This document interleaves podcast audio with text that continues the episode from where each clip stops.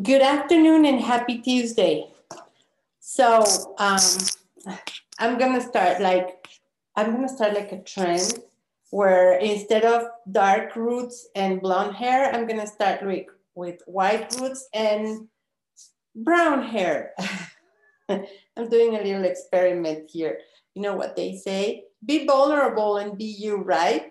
So um, Today, I want to talk about how important it is to build your own market in today's market.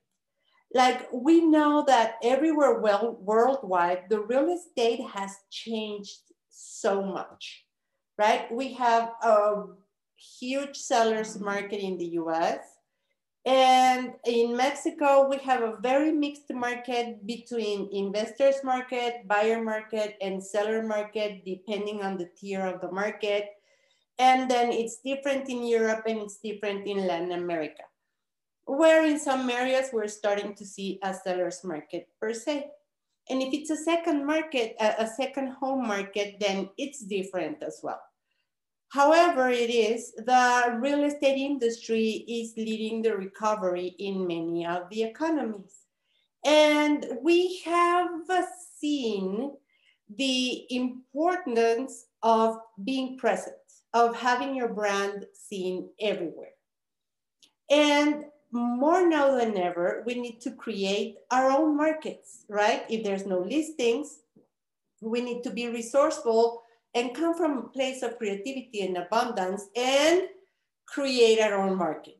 How do we come from a place of creativity and abundance? Learning. That's how we grow. So there's a lot of tools and a lot of resources that we have to create our own markets. The most important being the knowledge broker. Remember, now more than ever, we are advisors as well as we are realtors. And we talked about that last time. Also, there's a lot of innovation. There's a lot of tools, there's a lot of programs, there's a lot of websites, apps, things that we have to be putting our finger on, and we need to become the experts now more than ever.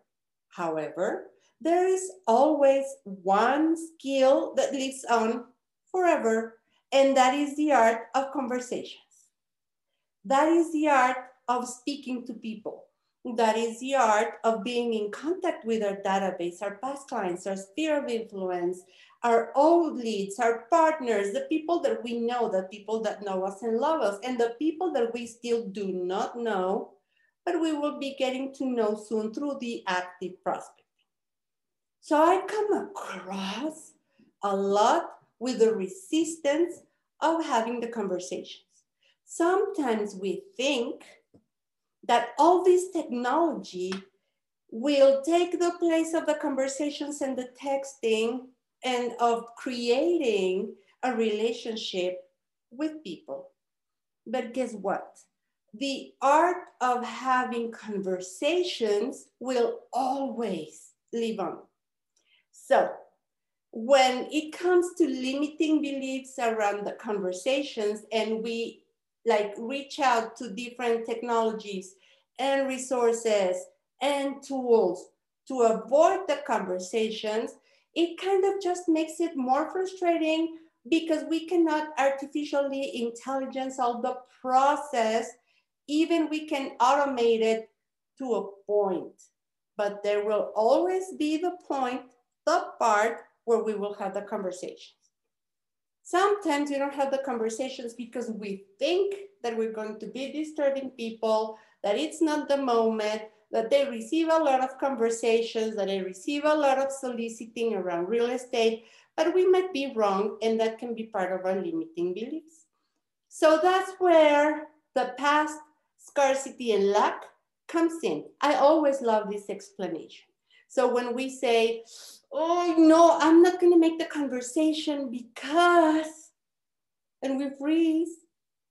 I'm not good enough. I don't know what to say. I don't have the skills. I don't wanna bother. I don't know what to ask. I don't wanna come from a place of uh, needy. Well, those all are restraints of growth. But when we consistently say to ourselves that we can't do it, then we're accepting the fact that we can't do it.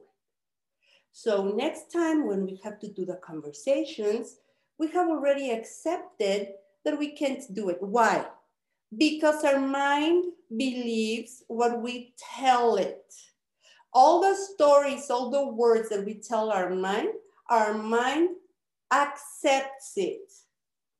So let's say I wait three days until I get over it, but when I get on the phone, somebody answers and they hang, and then I feel rejected, and then I believe that I am not good enough to make the conversation.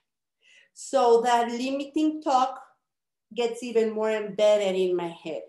But then three more days pass and then I need to have the conversation. But somebody else says, I just listed with another agent. And then we say, oh, I'm horrible. I can't do this. So our mind surrenders to the fact that we can't do the conversations, that we are not enough, and that we can't do it. So before it's, it, it accepts, it believes, it surrenders. So since we need to do the conversations anyway, how about we try an easier approach? Would you like to know? Whatever you tell your mind, your mind believes. So start telling yourself that you're so amazing at doing these conversations, that the person on the other side of the phone really needs to speak to you, that there's nothing between you and the phone, but your real wish to serve, to advise, to be the best realtor, and to know that you can. Remember, learn to grow, practice to have the skills, and be very mindful what you feed your thoughts, because what you feed your thoughts creates your energy, and that creates your personal reality. So that's why it's so important to learn, to grow, to be grateful, to say your affirmations, to be prepared, and to make your calls. So let's get that going. Thank you.